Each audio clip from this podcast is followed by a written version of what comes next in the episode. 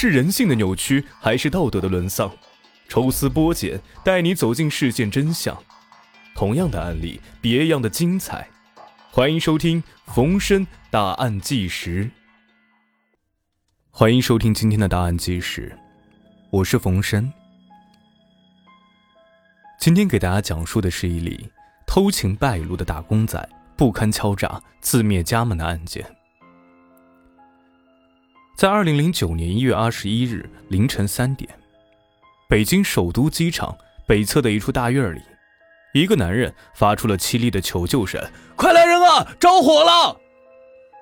邻居们被惊醒之后，发现呼救者正是租住在大院里的河北小伙子方军。当人们赶过来将火扑灭之后，却看到了令人惊悚的一幕：方军的妻子杨小芬和女儿都惨死在出租屋中。邻居们齐声询问道：“啊，他们家里面是不是闯进了强盗？”方军却气若游丝地说：“媳妇儿和孩子都是我杀的，你们快报警吧。”在二零零八年十月份，二十六岁的方军带着妻子女儿搬进了北京市顺义区首都机场北侧的一个大院里。在这里租住的人呢，大多数都是来自于外地的务工人员。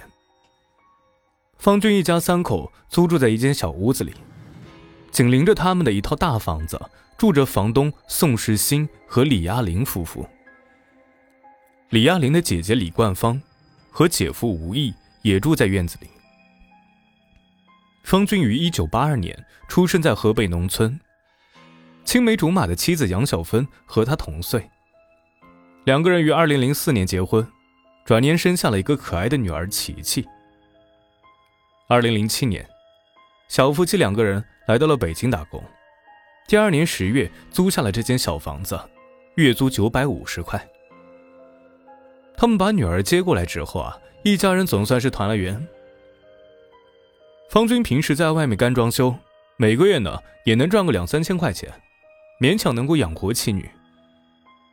可是哪里知道啊！他们刚刚安顿下来不久，方军的父亲突然患病住院，他们不仅掏空了手头的积蓄，还欠了好多外债。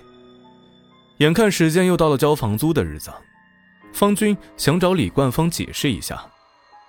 李冠芳一听就炸了：“你第一个月就耍赖，三天内不交钱就走人！”这时李亚玲正好外出回来，三十七岁的她长得高挑婀娜。他听了方军的情况之后说：“哎呀，谁没有个难处呢？宽限他几个月吧。”这才解了方军的围。方军两口子感激不尽。后来他们得知啊，李亚玲十四岁的儿子寄宿在中学读书，丈夫宋世新生意比较忙，经常在外出差。十一月十二日，久未谋面的宋世新回家不久。方军就听见他们的屋子里传来了摔东西的声音，还有李亚玲低低的哭泣声。紧接着，宋世新气势汹汹的开车离去了。方军挺担心李亚玲的。第二天呢，他找到了李亚玲，问：“昨天大哥，不是因为我没交房租，为难嫂子了吧？”李亚玲摇摇头：“怎么会呢？”他包养个大学生，每个月都要花五千块，他会在意那点钱？李亚玲告诉方军，自从做起工程承包的生意之后，丈夫借口忙，很少回家。同时，她也听到了一些风言风语，可丈夫不承认。昨日，她忍不住和丈夫争吵，说要离婚，结果宋世新给了她一巴掌。李亚玲含着眼泪说。我真的很羡慕你们夫妻。过日子虽然穷，可朝夕相处，知冷知热。方军一时也不知道如何劝慰对方，便想告辞。李亚玲却极力挽留他吃饭，不让他走。不一会儿啊，李亚玲便做出了一桌饭菜，还拿出了一瓶极品的二锅头。他笑着说：“这酒是人家送的。”已经开封了，你陪我喝掉它，就当喝掉寂寞好吗？方军一听啊，笑着说：“啊，我听您的。”在酒精的作用下，李亚林满面桃花，一双眼睛如同春水荡漾，看得方军心神摇荡。酒过三巡，李亚林突然起身，坐在了方军的腿上：“弟弟，抱抱我，我好冷。”方军的脑袋轰的一响。在醉意朦胧中，把李亚玲抱到了床上。等酒清醒之后，方军才发现自己光着身子躺在李亚玲的床上，他吓了一跳。天啊，这不是胡来吗？李亚玲比自己大十一岁，自己怎么还有脸去见自己的妻子？方军回家之后呢，杨小芬并未发现异常。当天晚上。方军辗转难眠，他既为自己一个打工仔得到女房奴的垂青而暗喜，又为自己的背叛行为自责。再想到宋时清那一双时时瞪着的眼睛，方军觉得脊背上丝丝冒着凉气。然而李亚玲自从与方军有过那一晚之后，就陷入了火热的激情里，天天短信电话不断。不但如此，李亚玲还让丈夫。有功臣就带着方军，方军再也不用担心找不着活了。